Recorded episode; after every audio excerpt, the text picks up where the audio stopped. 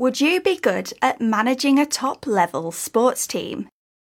Do you have the tactics and know how to be the next Jurgen Klopp? Well, you can find out by playing fantasy sports. While football fans across the globe observe victories, losses, and draws of real matches this season, over 9 million people will play Premier Fantasy Football, according to the Premier League.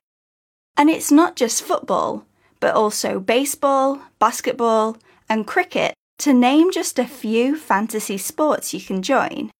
In a fantasy league, you get an imaginary budget, which you can spend on your squad, selecting any players that compete in the actual sport of your chosen league.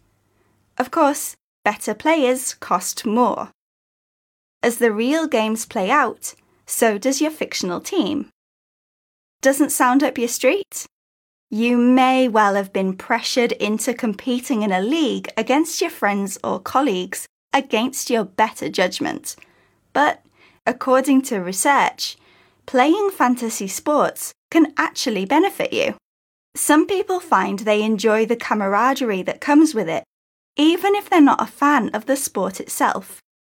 In fact, a US quantum workplace survey found that co workers who play in a fantasy league together bond better. They scored more highly in teamwork and trust than those who play, but not with colleagues. Plus, friendly competition gives you something to chit chat over when enjoying a hard earned rest.